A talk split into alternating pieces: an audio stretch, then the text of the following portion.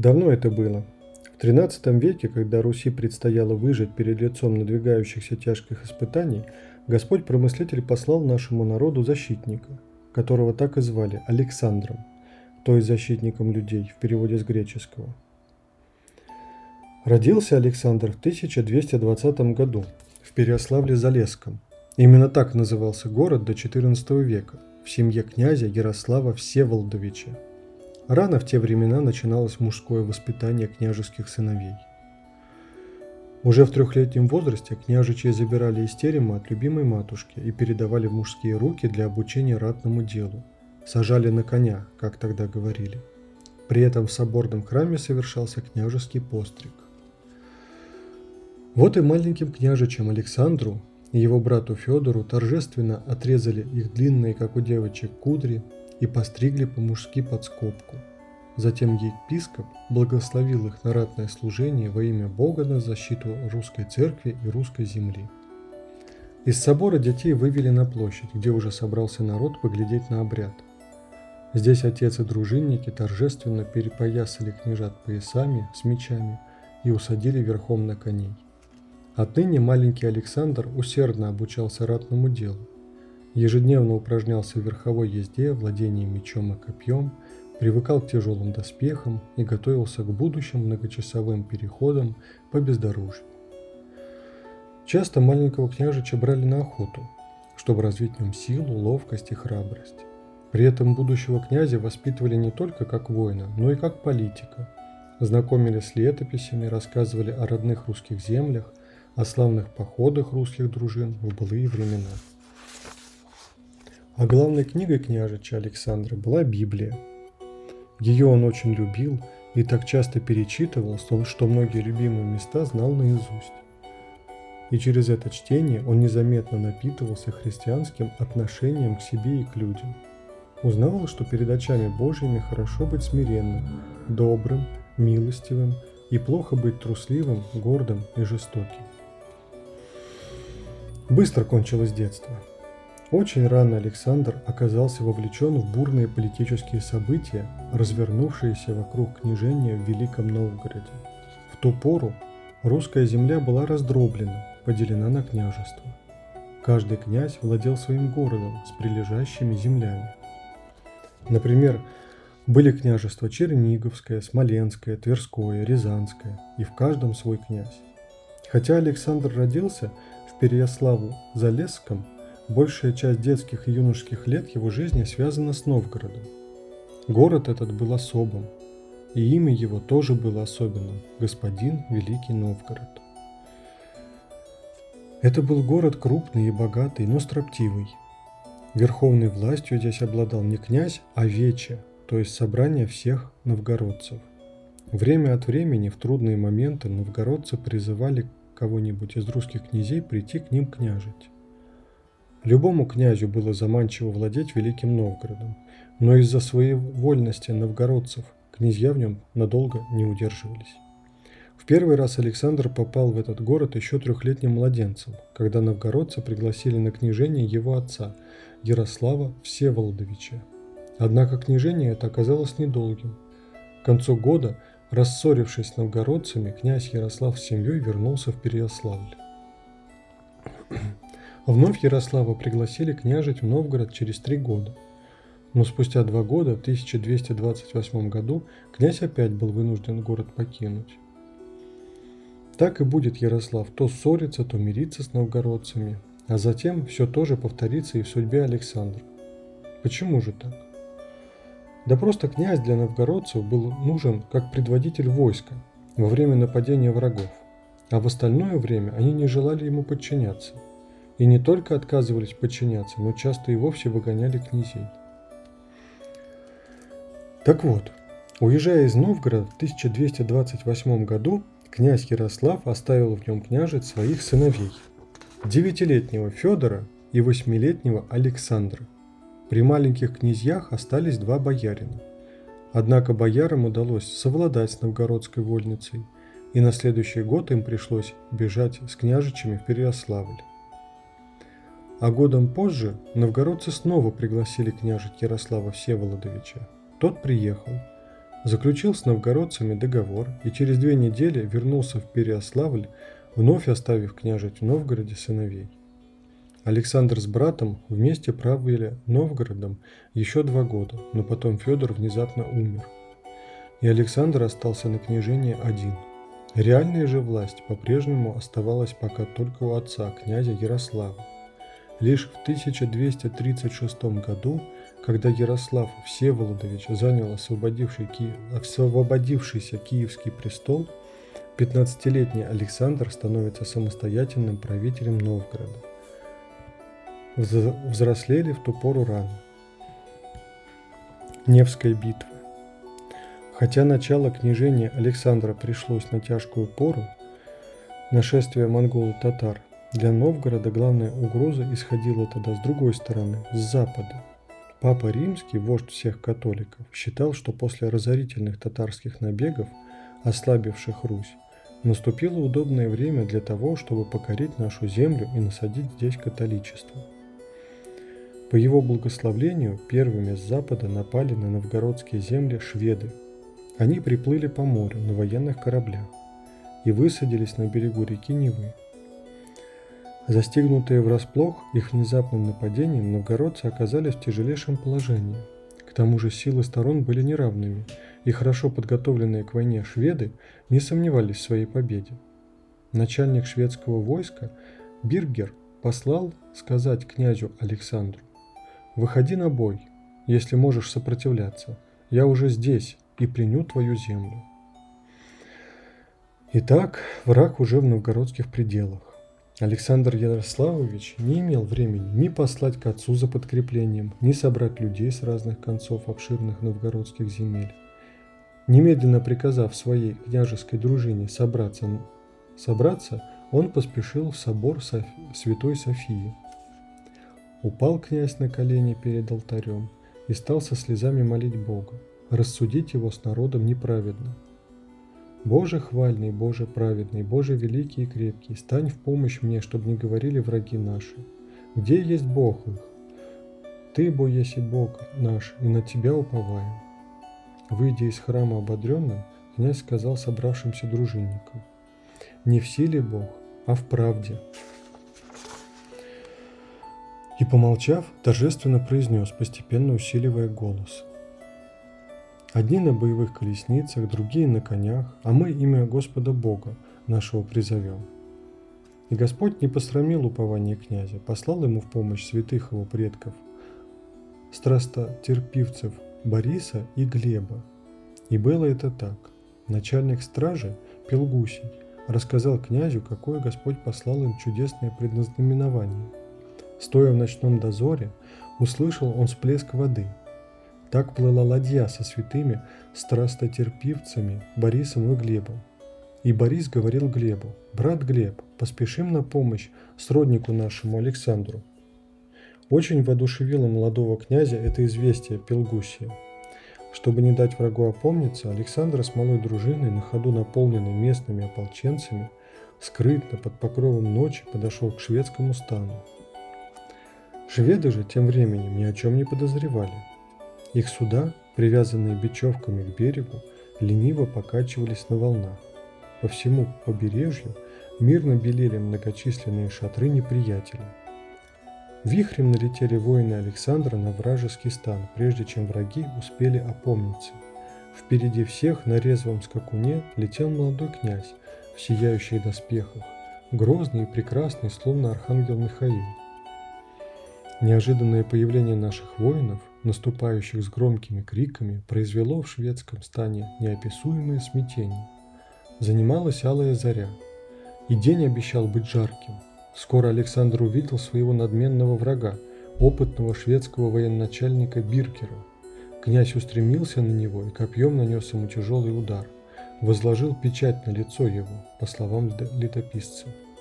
Что тут началось? Битва шла великая, Ломались копья, лилась кровь, падали кони, увлекая за собой всадников. Воздух оглашался звоном мечей и ржанием коней. Часть крестоносцев в ужасе бросилась к своим судам, а другие, оправившись от испуга, стали оказывать упорное сопротивление. Жестокий бой кипел весь день до самой ночи. Белозерские, Онежские и Вологодские лучники, которых Александр посадил на деревья, осыпали отступавших шведов градом стрел. Когда стемнело, остатки вражеской рати с позором бежали из пределов Руси, всего на двух лишь уцелевших кораблях. А на рассвете дружина Александра, к великому удивлению своему, обнаружила большое число перебитых шведских воинов по ту сторону реки, там, где воины Александра не могли оказаться. То были явные следы помощи Божией и его святых угодников Бориса и Глеба.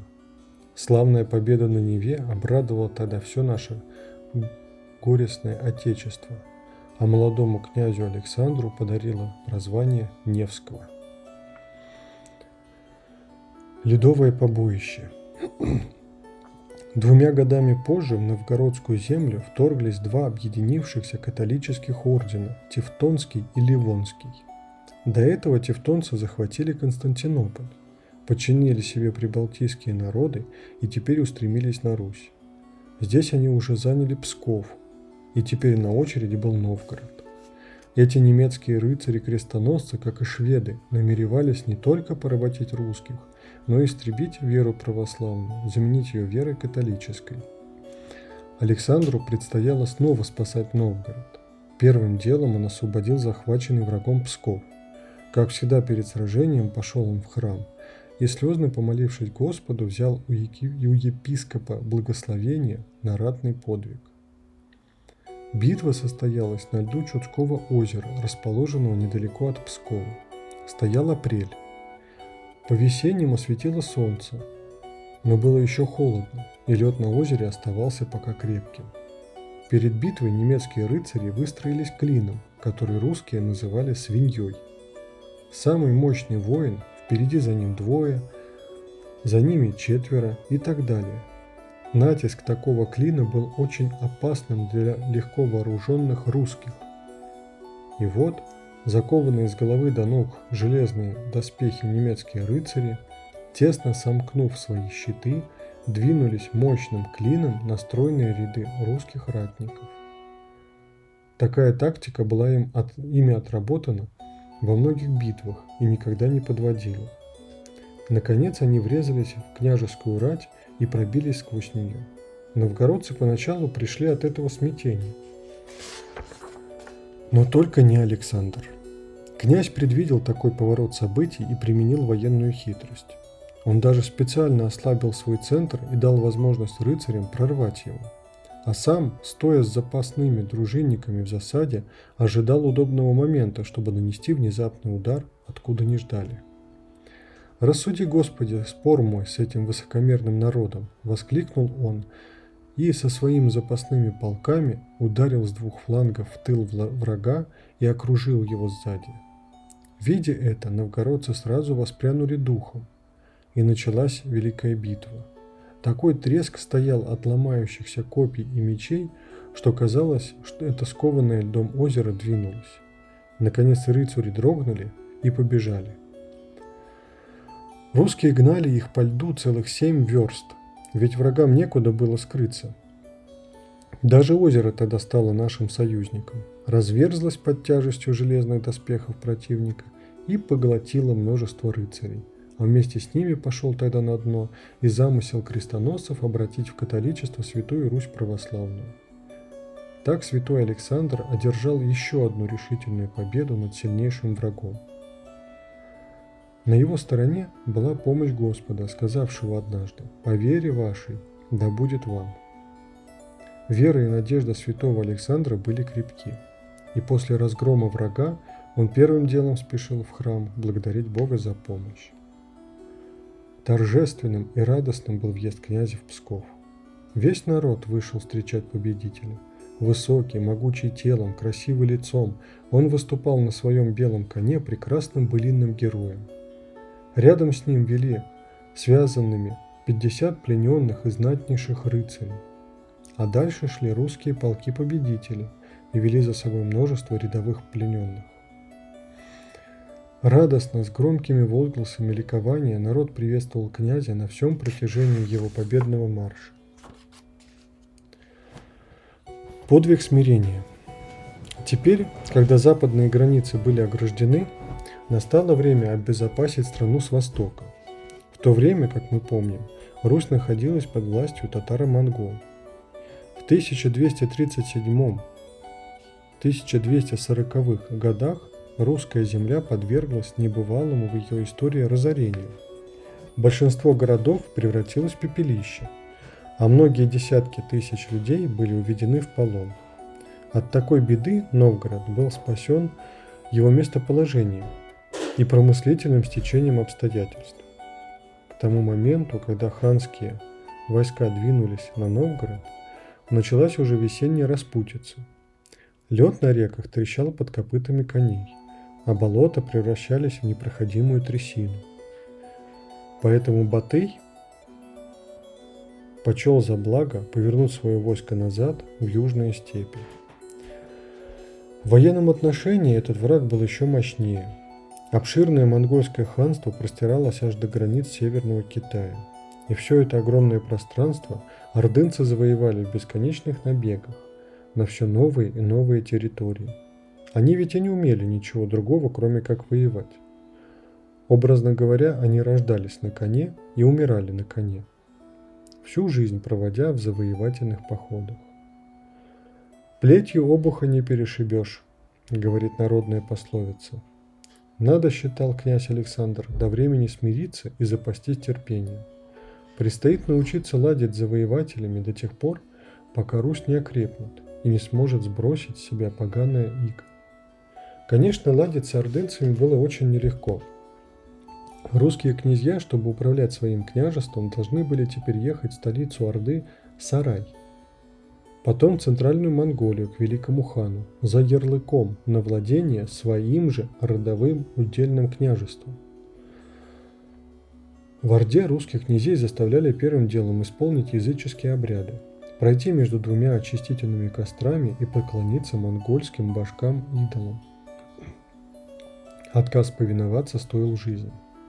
Поэтому, когда Александр был вызван в Орду для получения ярлыка на княжение, он перед отъездом соборовался и приготовился, если так случится, к крестьянской кончине.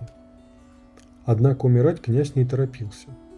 Он знал, что всякое прикословие татарскому хану навлечет на обессиленную Русь новые бедствия. Поэтому он пошел на тяжкий подвиг смирения перед ханом. После блестящих побед над шведами и немецкими рыцарями предстояло ему унижаться перед диким степняком – но что делать? Русь разорена и не в силах сейчас победить татар. Лучше решил быть униженному самому, но сберечь родину. При этом Александр Ярославич поступил очень мудро. Отказавшись поклоняться языческим идолам, он предпочел поклониться хану.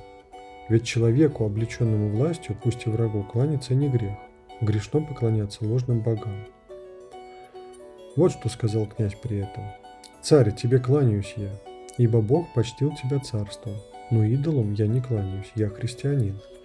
Богу единому в трех лицах, которому служу и которого исповедую, тому кланяюсь. Высоко оценив мудрые речи князя и уважая в нем победителя крестоносцев, хан не только оставил его в живых, но и сказал своим вельможам, «Все, что мне говорили о нем, правда. Нет князя, подобного ему. Но Батый был только наместником великого хана, жившего в далеком Каракаруме. Поэтому, продержав почти год у князя у себя, он отправил его в столицу Монгольской империи. Туда лежал долгий путь через Урал, киргизские степи, через плоскогорье Монголии. Это было трудное путешествие по степям и необитаемым пустыням, диким, безводным и бесплодным – в пути приходилось терпеть голод и холод, зной и жажду.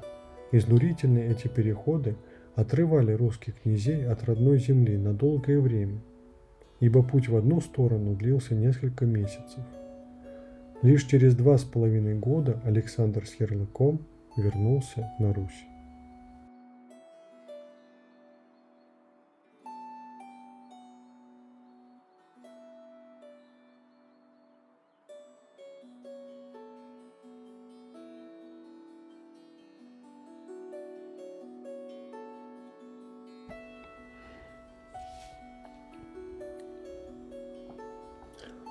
Подвиг дипломатии. Итак, князь Александр старался установить с ордынцами мирные отношения, что-то вроде политического союза, пусть и не вполне равноправного и довольно хрупкого. Такой союз с монголами был возможен, ведь в отличие от крестоносцев они не покушались на главное, на нашу спасительную веру православную. Восток, как известно, дело тонкое. Здесь нужна особая тактика, умение договариваться – идти где возможно на уступки, жертвовать меньшим, чтобы не потерять большего. Такая тактика называется дипломатией. Вот и пришлось князю Александру сделаться еще и дипломатом. Настоящему дипломату свойственны такие качества, как кротость голубя и мудрость змеи. А эти качества у князя были. Но вот беда, такая политика Александра Невского многим современникам его не очень нравилась. Они роптали за его спиной. Их ж князь. Александр немцев, шведов разных победил, а с татарами с этими вон как носится. Кумыс у них пьет, золото им возит. Не все умели его понять, но было у них такой мудрости, как была у Александра. И уже тем более не все понимали, что надо благодарить князя за героические усилия по спасению русской земли – 1252 году многие русские города восстали против татарского ига.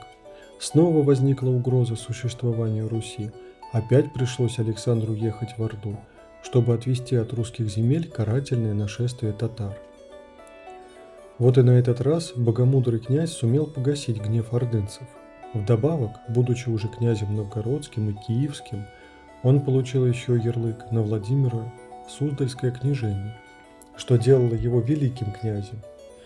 И это давало святому Александру больше возможностей послужить русским землям, но и великая ответственность перед Богом и людьми легла при этом на его плечи. На Великокняжеском престоле Великокняжеский престол Александр Невский занимал 10 лет. Эти годы были временем относительной тишины, спасительной для истерзанной страны.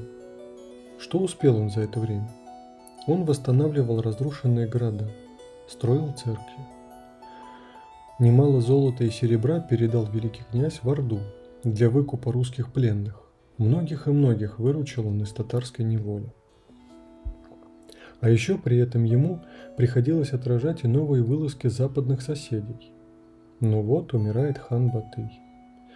И если многими стараниями Александра отношения с Батыем уже были налаженными и устойчивыми, то с восцарением нового хана надо было чуть ли не все начинать сначала. Снова великий князь Александр едет в Сарай, утвердить мирные взаимоотношения Руси и Орды с новым ханом по имени Берке. И это ему удалось. А в 1262 году в русских землях появились новые чужаки – бесермены – то были, по-видимому, купцы-мусульмане из Средней Азии, которые откупили у Орды право собирать дань с Руси, и рьяно принялись за дело. Бесермены были столь жестоки, что за неуплату дани в срок могли даже продавать русских людей в рабство в азиатские страны. Этого русичи стерпеть не смогли и во многих городах стали изгонять, а то даже и убивать проклятых бусурманов. Эта расправа с бесерменами вызвало сильнейшее негодование в Орде. Над страной снова нависла угроза нового набега. Все долголетние труды великого князя Александра по сохранению и воссозданию Руси могли рассыпаться в прах. А тут еще и хан Берке стал требовать от Александра Ярославича обеспечить его русскими ратниками в качестве вспомогательного войска для своих завоевательных походов. И несмотря на свою кротость, Князь не мог перенести мысли, что бедные подданные его, терпевшие многие бед от татар, еще и шли бы проливать за них кровь. Последний жизненный подвиг князя. Смирив себя до последнего предела, с тяжелым сердцем выехал Александр в Орду, захватив с собой богатые подарки. Из всех поездок это была самой безнадежно трудной. Он ехал туда почти на верную смерть, так как хан Берке, получив известие об избиении бессерменов, пришел в такую ярость, что решил двинуть в наши пределы 300 тысяч воинов, собранных для похода на Персию. В Орде Александр всячески умилостивлял хана, его воевод и чиновников. Но вот, продержав Александра в Орде всю зиму, весну и лето, хан Берке внезапно умирает. С новым ханом Александру удалось повести дело так искусно, что тот не только простил мятеж, но и освободил русских от обязанности давать свои войска для участия в военных походах татар. Как ему это удалось? Александр мудро направил события совсем в иное русло. По его подсказке новый хан, ссылаясь на восстание русских, прекратил посылать дань в Монголию и провозгласил Золотую Орду самостоятельным государством, тем самым сделав ее заслоном Руси с востока. Вот как. Эта поездка святого Александра Невского в Сарай стала его последним земным подвигом. Тяжелая жизнь на чужбине среди неверных подорвала здоровье князя – Осенью он возвращался домой уже совсем больной. Он достиг нижегородских пределов, когда болезнь его так усилилась, что не позволила ему двигаться дальше. Добравшись до городца, небольшого нижегородского города, он окончательно занемог и, остановившись в Федоровском монастыре, слег. Кончина – за окном лютует ноябрьская стужа. На дворе тьма непроглядная, а в монастырской келье тепло и светло. Перед иконами горят лампады, вокруг со свечами в руках ходят понурые монахи и бояре, под образами лежит умирающий великий князь Александр. Впрочем, нет, это уже не Александр, это схемонах Алексий. В преддверии смерти постригся он в монахи, принял великую схему – и лежит теперь осунувшийся и торжественно строгий в темном схимническом одеянии. Глаза князя закрыты.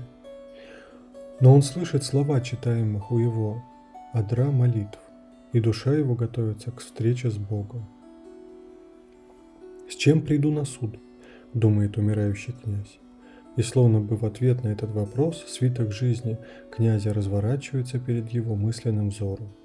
Вот малочисленное войско двадцатилетнего князя, напутствуемое его словами «Не в силе Бог, а в правде», разбивает на Неве морской десант шведского короля, добывая князю славное имя Невский. Вот яркий апрельский день на Чудском озере встает перед глазами, ледовое побоище. И слава богу, хорошо мы тогда рыцарей папских побили, вспоминает умирающий князь. Военную хитрость их распознали, и свинью их тупорылую атаковали, откуда они и не ждали. Еще вспомнилось князю, как спустя шесть лет явились к нему от папы римского два кардинала с льстивым посланием. Папа предлагал подчиниться римскому престолу, а взамен обещал помочь в борьбе с Ордой. Да хоть и молод я был тогда, но не прельстился на посулы лукавые. Вразумил меня Господь сделать правильный выбор – ведь был я тогда, как меж двух огней. На западе католики, а на севере, на востоке ордынцы. Пойти против тех и других означало бы Русь погубить. Слава тебе, Господи, что не попустил такого. Как бы, Господи, я мог теперь предстать перед Тобой, не убереги я тогда Русь, которую Ты вручил мне. Помощью Твоей сохранил, сохранили мы свое главное сокровище – православие – а согласись я тогда на союз с папой. Но вот уже перед угасающим взором князя ковыльная степь, нарядные золото-тканные шатры, запах костра, ржание коней, коней и золотая орда. «Умираю», — думает князь, и все же рад, что и на этот раз не с пустыми руками назад вернулся. Многого добиться успел. Ну а теперь уж Знать отъездился совсем. Другая дорога мне предстоит, и прости, Господи, грехи мои. Князь Схимник вздохнул и хотел было осенить себя крестным знамением, но рука уже не слушалась его. Лишь окружавшие кровать его князья, иконки и бояре видели сквозь слезы, как беспомощно шевельнулась его десница. Русь осиротела. В это время в стольном городе Владимире митрополит Кирилл, совершая в соборе богослужение, увидел вдруг в алтаре, как ангелы возносят душу князя Александра на небо. Пораженный видением, митрополит долго молчал, а потом вышел на Амвон и сказал, «Братья, знаете, уже зашло солнце земли русской». Никто не понял его слов. Все стояли в замешательстве. Митрополит молчал, не в силах что-либо добавить из задушивших его слез – Наконец он дал волю своим чувствам и, заливая слезами, молвил «Не стал Александра». Все оцепенели от ужаса. Духовенство, бояре, народ растерянно твердили одно слово «Погибаем». Из городца тело почившего князя привезли во Владимир. Девять дней длился скорбный путь, но оно оставалось нетленным. В соборе при отпевании князя Схимника произошло поразившее всех чудо, когда митрополит хотел по обычаю вложить в руку усопшего разрешительную грамоту, тот вдруг протянул руку и взял ее сам. Так Господь показал современникам почившего князя великую святость его. И позднее он неоднократно подтверждал это и нетлением святых мощей угодника своего, и множеством чудотворений при молитвенном к нему обращении – Правление Александра Невского в лике святых. Об Александре Невском большинство наших граждан знают из школьных учебников по истории. В них много говорится о нем как о политике и полководце, но совсем не рассказывается о его святости. Церковь наша, причислив великого князя Александра к лику святых, в первую очередь отмечает заслуги его перед православием, которые он помог нам сохранить. Вся жизнь князя была жертвенным подвигом любви, любви к своей православной родине и своему народу. При канонизации воинские его заслуги тоже, наверное, учитывались, потому что он жизнь свою полагал за людей, и его ратные победы над католическими орденами отвели от нашей церкви угрозу окатоличивания. По характеру своему Александр Невский являет нам образ князя-христианина – Современники отмечали его особое благочестие и милосердие. Летописец, рассказывая о князе, слегка, как будто даже упрекает его за излишнюю доброту. Пишет, что он был милостив сверх меры.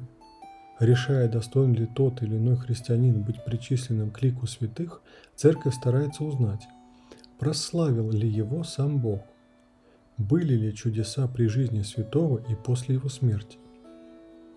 И таких чудес святого Александра Невского мы знаем немало.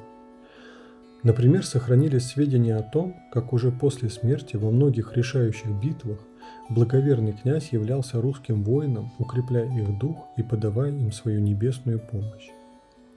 Так, в 1380 году, в ночь накануне Куликовской битвы, когда Дмитрий Донской со своей ратью готовился к решительной сече с Ордой Мамая – во Владимире Пономарь видел, как у раки с мощами Александра Невского сами собой зажгли свечи, а из алтаря вышли два старца, подошли к гробу святого Александра и сказали «О святой Александр, восстань и поспеши на помощь своему правнуку, великому князю Дмитрию, одолеваемому иноплеменниками».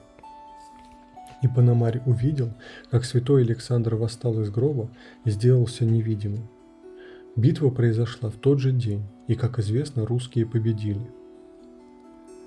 Когда после Донской победы святые мощи Александра Невского были открыты, они оказались нетленными, и при них было множество исцелений. В 1491 году во Владимире произошел страшный пожар. Сгорел и храм, где покоились мощи святого князя. Во время этого бедствия богомольцы увидели Александра Невского, сидящего на коне и взмывающего вверх, к небу. А после пожара оказалось, что хотя вся внутренняя часть храма выгорела, мощей святого огонь не тронул. Собрав все свидетельства об этих и многих других чудесах, Русская Православная Церковь на соборе 1547 года причислила Александра Невского к лику святых. Существуют разные чины святости – преподобный, праведный, мученик, исповедник и другие. Церковь прославила святого Александра Невского в чине благоверных. Благоверными называются святые князья или цари, прославившиеся своим особым благочестием, милостью, заботой об укреплении православной веры.